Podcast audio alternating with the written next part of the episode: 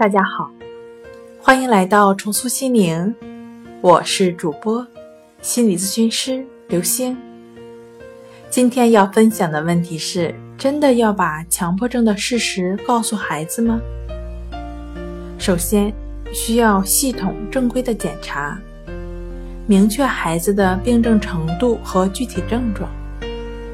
如果孩子症状较轻，并且掌握了应对症状的方法。相信很快会摆脱情绪困扰。如果程度较重，首先家长自身需要正确的对待，如实告知孩子的症状、应对方法及意义，积极配合治疗即可。今天跟您分享到这儿，欢迎关注我们的微信公众账号“重塑心灵心理康复中心”，也可以添加幺三六。九三零幺七七五零，与专业的咨询师对话。那我们下期节目再见。